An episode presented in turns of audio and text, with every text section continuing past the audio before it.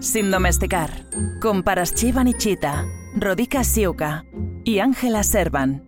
Realizado y producido por Sola en Casa Producciones, un podcast donde ellas hablan sobre ellas.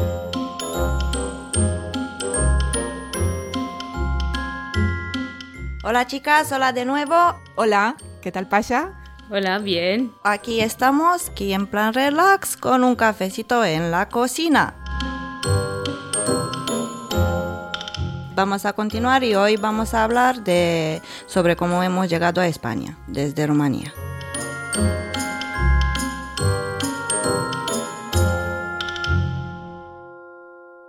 Pues a ver, ¿cuál empieza? Rodi, cuéntanos tu historia.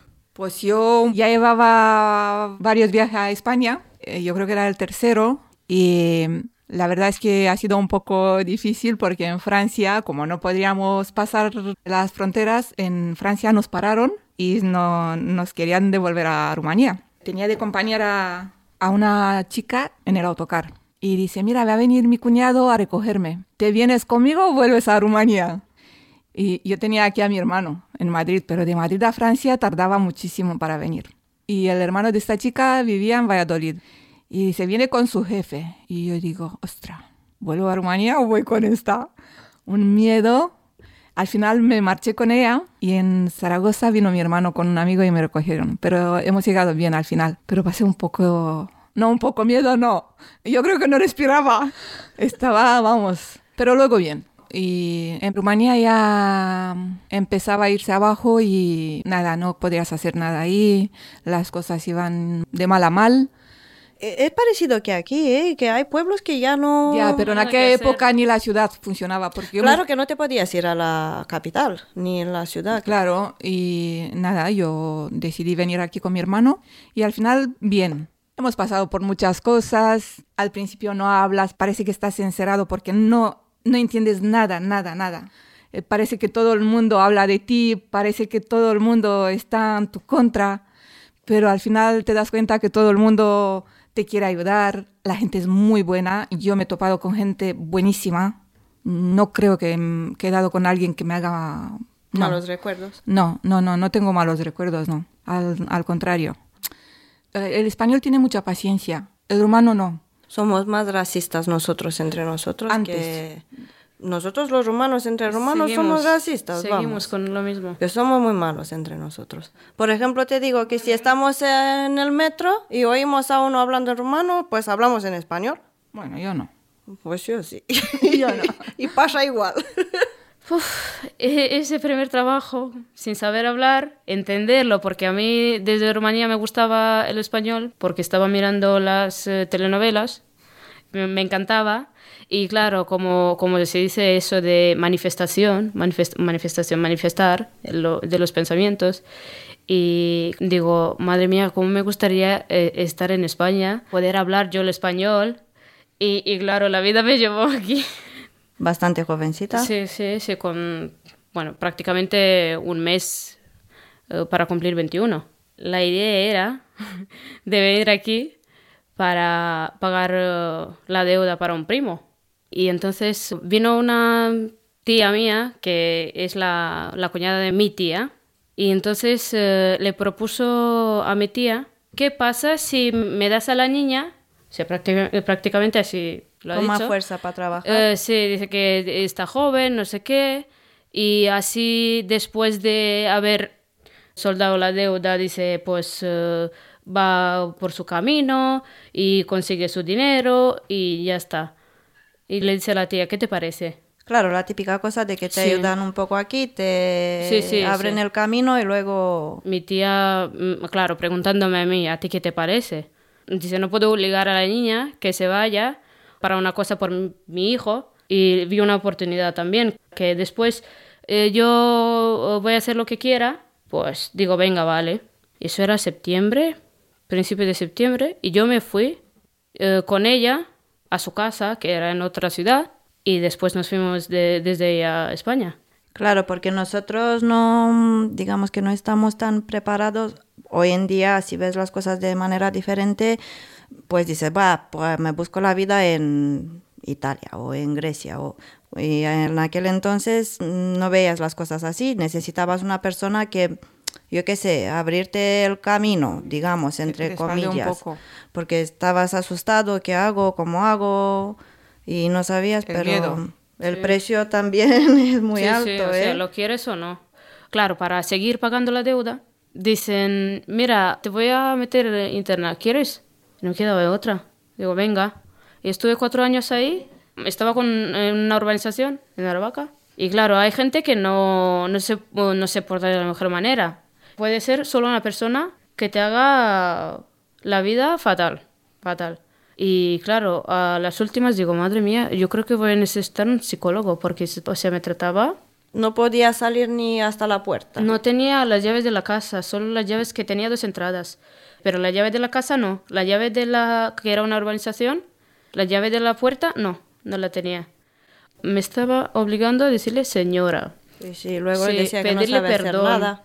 Me iba, claro, en el sótano como eh, hay ahí lo de la plancha, no sé qué, mi, mi cuarto estaba ahí y tenía derecho, obvio, a descansar. Pues iba a descansar y tal, y me estaba llamando que dónde estás. Que es que no podía ni, ni estar eh, descansando, que tenía que estar todo el rato ahí haciendo cosas. Pero todavía hay y que sabe que no tiene dónde ir, no tiene papeles y hace contigo lo que te da la gana, como en todos los países, no solo aquí. Que claro, que como la metieron y necesitaba trabajo y lo que ha dicho la tía la vieron como una propiedad. Yo llegué a España, visité también Londres, que visité también Italia, que primero llegó mi, mi madre porque la llevó su hermana, lo mismo que lo de Pasha, que la llamó aquí y le tenía que pagar la mitad del alquiler y que tenía que comprar comida y cosas. Claro que te lleva y te trae de Rumanía porque se tienen que forrar un poco. Y a cambio te enseña un trabajito donde comprar pan y eso. Y claro, bien, que cuando te trae tu madre, pues es otra confianza, pues nos encontró casas. Yo vine también con mi prima y con mi marido. Para mí, para mi prima, las cosas fueron mejor en limpieza, pero Bebe, mi marido, le ofreció trabajo un conocido nuestro que se aprovechó mucho de él. Cogía mm, obras y cuando te pilla, y es lo que pasa ahí al día de hoy, que te pillas con esto y dices, voy a sacar el dinero, si este puede trabajar por doble o por triple, pues yo, a mí me da igual que se caiga, pues yo quiero el dinero. Y después de eso mm, éramos como que no nos encontrábamos, creo que también por culpa de mi marido, que no se encontraba él... No, por culpa de tu marido, no, por culpa de mm, de las circunstancias. Sí, de... sí, sí, sí, a eso me refiero, que él no, el pobre era como que se despertaba por la mañana, venía por la noche, no tenía vida y me decía que, que no puedo, que no puedo respirar, que no no teníamos ni coche para salir, eh, carnet sí que tenía de conducir, pero no teníamos coche y muchas cosas hasta que aprendes cosas fáciles. Sí, pero si no tienes una guía que te, te, lleve a alguien, un primo, una hermana, un... Sí, sí, sí, yo ahora cuando pido algo, llamo a Pasha, llamo a Rodica, mira, mira, tengo información, te y, y claro, y hemos decidido que vamos a volver a Rumanía porque Bianca ya estaba chiquitita y que queríamos construir una casa y yo que sé, que nos imaginábamos nosotros que vamos a hacer otras cosas. Uh, fuimos a Rumanía y empezamos, estábamos con una alegría que vamos a mm, ir y vamos a sacar papeles y que vamos a levantar una casa en el jardín de mi padre. Y bueno, al final que se complicaron las cosas y que... Mm, no nos dio la parcela a mi padre y que no hubo casa y que enfrente de mi padre yo compré una parcela que la pagué a plazos de parcela que fue de mi padre y se la vendió a mi tía y mi tía la, me la vendió a mí. Qué bueno. claro. Qué con ella y hemos dicho que vamos a volver para España. Y llamó mi cuñada de Burgos y dijo, Buah, es que mi marido necesita un ayudante, aquí y, que necesitamos si queréis venir. Y hemos dicho, vamos. Y nos fuimos con el coche, con mi padre. Mi marido compró un GPS y lo compró y lo puso desde Rumanía directo a España. Y hemos llegado en Hungría a una discoteca del rock que nos querían pegar con unas cosas. Luego creo que estábamos eh, por África en un momento dado. que hemos entrado, que mi marido entró en todos los países con mi padre que tuvimos suerte que conducieron los dos, que hemos llegado en tres días, hemos entrado en todos los peajes y al último peaje que estaba ahí en la parte de Burgos y Francia creo, pues nos hemos quedado sin dinero.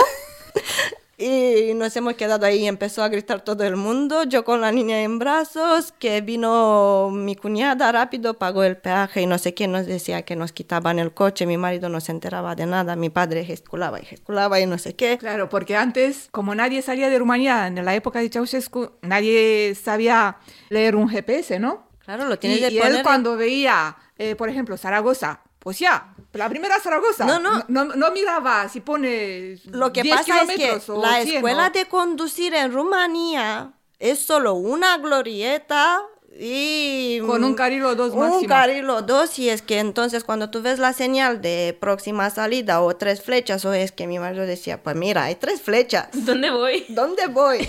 ¿Sabes? que no se conocían los carteles de... no, es tan complejo. No, sabíamos leer. No sabía que era una salida, una... Él veía, has visto cómo te pone la salida, te pone 500 metros. Eh, Pero él no esperaba los 500 metros, la primera ya salía. Él, no esperaba, él la primera salía y pues hemos llegado a Venecia, no, em, estábamos mirando los barcos y todo ahí, no teníamos un teléfono para sacar fotos, ahora me hubiera chulado yo en Instagram, que fue una cosa que... Bueno, y cuando hemos llegado a Burgos, pues murió y el coche y todo. Y... Al final fenomenal. Sin domesticar. Con Paraschiva Nichita, Rodica Siuka y Ángela Servan. Un podcast donde ellas hablan sobre ellas. ¿Vosotros cómo habéis conseguido los papeles? Pues yo un poco más difícil porque llegué antes de que entre eh, Rumanía en la Unión Europea y me fui a Rumanía después de dos años y justo en aquel momento estábamos que entramos, que no entramos. Me fui en avión y volví en autocar. Y luego fue fácil con, la, con el papeleo porque como estábamos ya en la Unión, sí. Eh, fue un poco más fácil. Pero al principio, en los primeros dos años, yo no lo pude conseguir. De hecho, me fui a Rumanía arriesgándome que no voy a volver. Por eso me cogí el solo vuelo de ida a Rumanía y de vuelta me lo, lo compré luego, porque no estaba segura de que voy a volver. Pero luego, los que han venido después de 2007, creo, sí. Ha sido más fácil. Con que tengas una oferta de trabajo, ya consigues dos papeles. Sí, yo, yo, o sea, claro, como ya tenía el trabajo desde Rumanía, pues era ya 2011, pues mucho más fácil. La oferta de, trabajo ya la tenía, pero claro, no me hicieron los papeles. o sea, ahí quedamos. Pues cuatro meses me quedé y después de haber entrado interna, ahí sí que me hicieron los papeles y ahí sí que lo conseguí fácilmente. No, yo lo tuve más fácil. Como ya mi madre alquiló el piso, me hizo el empadronamiento, ¿no? residente y eso. y ¿Qué, ¿Qué cosas os sorprendieron aquí de seguridad social y de esas cosas aquí en España? O, por ejemplo, como me contabas tú sobre tu madre, que le, daba, le dio 23 pastillas y aquí le medicaron solo claro, 5. cuando llegó aquí tenía una, sí, casi 25 pastillas. Llegué a casa y nada más llegar la tuve que ingresar. Tenía mm, el hierro 3, o sea, no sé cómo no estaba en coma. Y nada, aquí no tenía nada.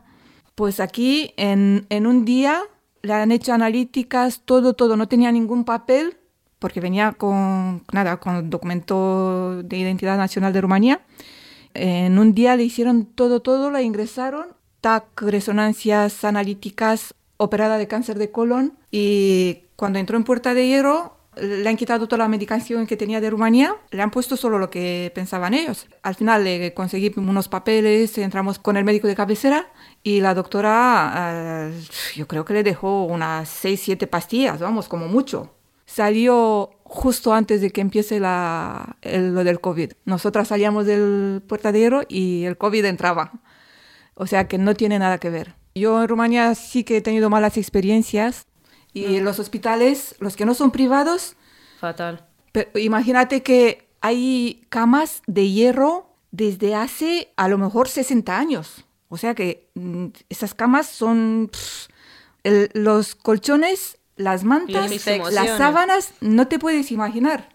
Eh, los baños, no te puedes duchar ahí. No, Eh, Hay, no sé cómo se llaman los baños, estos turcos, creo Sí, que se llaman. turcos, Sí, esto- Siguen exacto. estos baños turcos. No sé cómo, no sé cómo se apañan. Es que es imposible. Yo cuando he ido a ver a mi madre, eh, ni me sentaba ni tocaba nada. No, es que no puedes. Y lo del transporte, igual. Si quieres moverte en alguna parte, por los pueblos no hay. No, no, no, no. Hay Eh, tres buses en todo el día. ¿Qué va? Eh, donde vive mi madre hay uno por la mañana y uno por la tarde. No, uno de ida por la mañana y eh, luego de, de vuelta por la tarde y nada más. Y aquí hay 30 trenes, hay Hay más, uh, Lo- más opciones ahí. lo de metro ni hablar. El metro hay solo en Bucarest. Sí, sí, sí, sí, Eh, exacto. Están, están bastante mal porque mi, mi prima vivía en un pueblo que va a 10 kilómetros de la ciudad de Buzău y nada, que se fue para la capital, para Bucarest, porque claro, se empeoran y se empeoran y, y todo el mundo es un poco como aquí, ya huyen en las capitales y luego nos amontonamos en la capital y decimos, ah, tenemos ansiedad y no podemos respirar. Es una pena porque Rumanía es muy, muy bonita. Eh, si alguien se encargaría de que el turismo funcione bien, Rumanía tiene mucho, mucho de dar. Mucho. Es, yo creo que es uno de los países más bonitos de... tenemos mucha naturaleza. Mucho. Sí. Aunque- Y que les ha quitado bastante. Se le ha quitado bastante de bosques, que había mucho, Pero mucho aún más. Queda, queda, mucho, mucho. Hay Sí, que ver. que lloramos. Puedes visitar mucho, puede, hay muchas cosas que que, no hacer. fuimos capaces que, que aunque tú tenías la naturaleza y todo, pues te hacían pensar en teléfonos o yo recuerdo cuando llegué a España, digo, va, ahora me voy a comprar los vaqueros que quiero y me voy a comprar el teléfono que Claro, quiero. y- porque en, en Rumanía no, te que no, podías no podrías permitirte comprar lo que querías. Claro, pero aho- ahora si piensas, dices, buf, qué, qué tontos, qué tontos, porque Sí, hemos... porque el dinero no es lo primero. Claro, y ahora es tarde. Es tarde, joder. Es tarde porque ya nos hemos acostumbrado aquí. Nuestros niños ya no... Que si hubiéramos pensado y hubiéramos visto las cosas en aquel entonces... Te doy un ejemplo. Que estabas en el pueblo, venía mi tío desde España y, tú tenías la polenta, la típica polenta que hacemos. Y decía, ¡buah, qué pobre eres! ¿Qué? ¿No tienes dinero para comprar pan?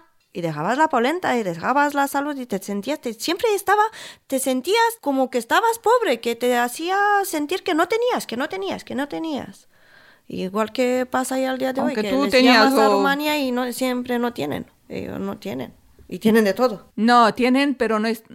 Tienen, hombre, tienen un mínimo, no, no es que no tengan de que coman, o, pero es que nunca están contentos. Siempre tiene que haber más, más y más y Sí. más.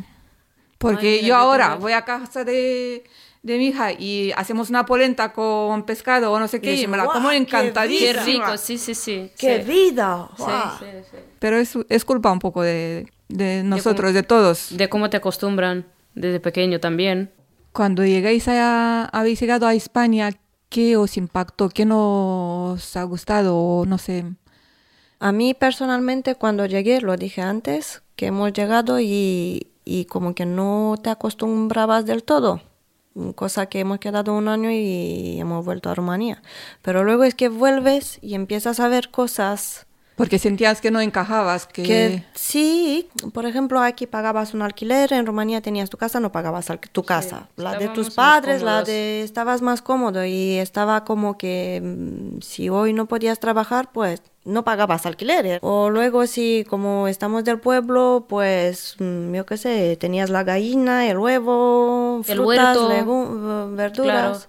Y aquí estabas como que aunque fíjate que yo parte de mi vida me he criado en la ciudad y los fines de semana iba al pueblo de los abuelos, pero era eso, te faltaba, te sentías como un robot para trabajar, para trabajar. Sí, y si no, tienes dinero, no tienes eh, con qué comprar lo que tenías allí.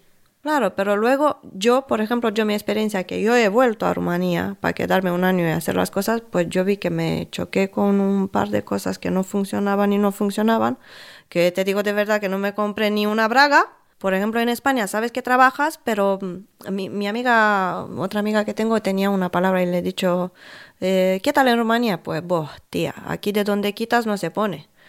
Y en España de donde quitas se pone, eh, otra vez. Y yo también he, he dicho siempre que aquí se trabaja una semana y puedes vivir un mes, una persona, pero en Rumanía trabajas un mes y no vives una semana. No, claro, no, no. claro. Sí, algo así. Pero tú, tú, ¿por qué? Di la verdad que vamos a- en las vacaciones de que te vas una semana y te quedas sin dinero. Sí, la primera vez que fui a Rumanía después de tres años, pues me, me fui con mm, 900 euros. Y claro, aquí con 900 euros te das unas vacaciones. Claro. Pues en una semana no tenía dinero. No tenía dinero. Pues que claro, venga, da- eh, venga, dame 50 euros, dame no sé qué, dame prima, venga, que no sé que qué, tengo venido a deuda en no sé qué parte. que- Pero los precios también son más o menos como aquí, porque la comida, por Sí, ejemplo, sí, donde sí. más gastas es a veces más cara que en España. Pero si el sueldo es 500 euros, el mínimo es No llega, 500 no euros, llega a ¿no? 500. Claro, sí. Y entonces, vamos. Pero yo, o sea, en aquel entonces, trabajé tres años en el bar, pues me, baj- me pagaban como, a ver, 100 euros. Ahora, o sea, con el precio de ahora, 100 euros. A mí, Cosas, cosas que no nos gusten, no Yo creo, creo que, que eran. Era la cosa esa de, De, De acomodarnos. fa- Sí, faltarte algo. que, que echabas de menos cosas. Que por ejemplo ir a tu tía porque ha hecho Sí, sí, donuts. sí, pero aquí Oh. no creo que alguien diga que no le ha gustado, no sé, No, yo no, qué no. sé. A lo mejor alguno se ha acostumbrado un poco más tarde con la comida o... Sí, eh, los langostinos, los langostinos tenemos personas que no les gustan ni al día de hoy y dicen, y dicen, mira qué ojos tienen esos. Por ¡Guau! Y favor. mira, mira los bigotes, ¿cómo podéis comer eso? Yo los he probado tres veces, en plancha, ensalada y no sé qué más. Bueno, no me gusta. Yo sí, yo sí. Yo, yo de hecho, como teníamos el Danubio cerca, teníamos el eh, cangrejo de río. Y ese, vamos, eh, y día Es de hoy, obvio, sí, pero es eh, buenísimo. Y yo aquí me compré, por ejemplo, el cangrejo de río ese. Madre mía, pero ¿qué es eso? O sea, mucho mejor los langostinos. Pero yo ya estaba acostumbrada, por ejemplo, con el, el marisco y tal, porque tengo el Danubio cerca y eh, me gusta también el pescado. O sea, no tuve ningún problema, ni el langostino, ni nada. No, Pues pero mira Rodi, esto, ¿ves? Rodi es algo mental. No, no, es que no me gusta, lo he probado, pero no me gusta. Y lo primero lo miro, si no me gusta no lo toco. Sí, Claro, sí. porque si no comemos tan con tanta grasa no puedes estar con el invierno que teníamos. Eso, Sí, Sí, sí, sí, es Por las eso. temperaturas y eso. Como los rusos también. que- Exacto. Claro. Pero lo demás yo creo que nadie puede decir que mm, en España lo he pasado mal. La gente es muy abierta, que muy, muy fácil de mm, encajar con los españoles. ¿Qué, qué más cosas echas de menos de Rumanía? Uf. Aparte de la familia. Pues yo, más o menos todo. Y yo la naturaleza, los animales, a mis amigos, aunque eh, no es lo mismo que cuando vives ahí, porque pierdes mucho, ¿no? Ya no sigues el ritmo, te faltan muchas cosas, mm, sientes que no es tu amigo, pero te falta mucho. Pero ya no lo conoces. Ya, Sí, claro, es la distancia que habla. sí, porque se pierden muchas Sí, sí. cosas. Y La distancia... Decide pierde. por ti. Que cada Sí. vez te notas más extraño ahí. Más... Sí, sí, por eso, o sea, eh, yo igual, o sea, pero yo al revés, cuando voy ahí, como que no... Que no encajas hay todo. o sea, es mi pueblo, pero digo, ¿dónde he venido? O sea, no veo nadie en la calle, no voy a ningún lado, estoy ahí solo eh, en casa con mi tía y con mi padre. Pero cuenta cuando te más. encontrabas con gente y esperaban a que les saludes. Y ah, no, sí, si no, no sí, sí, había uno en particular que estamos cara a cara y me mira. Y, y digo, ¿y cómo que no, no sabéis saludar y tal? Pero dice, yo he venido de España. Y digo, ¿qué pasa si he venido yo de España? ¿Tú no sabes saludar o qué? una Ten- ¿Tengo constante. que saludar yo? ¿O, eh, ¿Es mi deber? No, o sea, u- unas cosas y después de repente, la siguiente vez que voy, te va- eh, ven por la calle y ni te miran, o sea, ni te miran. Pues no, yo, yo cuando voy, cu- cuando vamos con, con la niña y con el marido, pues nuestra casa es un puer- puertas abiertas. Entran y salen todo el día. No nos vamos, no te puedes aburrir ahí, ¿no? Hay zonas y zonas, y ella viene de una zona... Sí, sí. Es un poco país vasco tu zona, ¿eh? Sí, más o menos, sí, sí. Esa es la diferencia. Pero, es que tenemos mm, muy buen rollo en la familia, nos llevamos muy bien con los primos, con los vecinos. Eh, ahí tú por la mañana, si te levantas y quieres tomar un café y no está nadie levantado, ves al vecino y dices, oye, John, vente a tomar un café, si no me voy a tu casa. sí, oye, no tengo, tráeme un nuevo, dame un nuevo, que no sé qué. O sea, que somos como una gran familia. Y yo me lo paso, vamos, bomba. Y la niña cuando va ahí, viene otra, es otra niña. Disfruta un montón. Todos los niños del pueblo son sus primos. Los cuenta, este es mi primo, no, claro, llévate bien con ellos, que son tus primos. Claro, había unos 20 niños ahí, se juntaban en el centro del pueblo hasta las 9, 10 de la noche. Cuando se acababa, me llamaba, vente a recogerme. Pero vamos, que se lo pasa, viene otra niña. Claro, pero es una, una cosa es cuando vas de vacaciones y te lo pasas bomba y otra vez si, es, si entras en la rutina de que vayas Del, del, pueblo. Pero yo echo de menos. Los echo mucho de menos y claro, cuando voy ahí me falta un poco lo de España porque aquí tienes amigos, tienes trabajo, tienes... Lo del día a día. Sí, no encajas de todo, del todo ahí, ni aquí tampoco. Estás un poco en el Entre medio. dos mundos. Sí, sí, te falta. ¿Y tú, Pasha? ¿Qué echas de menos? Pues de echar de menos así, ya como que, claro, aparte de la familia, no, como que no me queda nada. Tengo ahí dos amigas sueltas y hablamos eh, por teléfono y nada más. O sea, me parece que la última vez a una de ellas ni la vi. Ni la vi porque, claro, estuve poco tiempo, estuve más por disfrutar de los míos, de mi padre y de mi tía, y ya está. Así, o sea, nada, nada más porque ya como aparte de ellos los tengo todos aquí.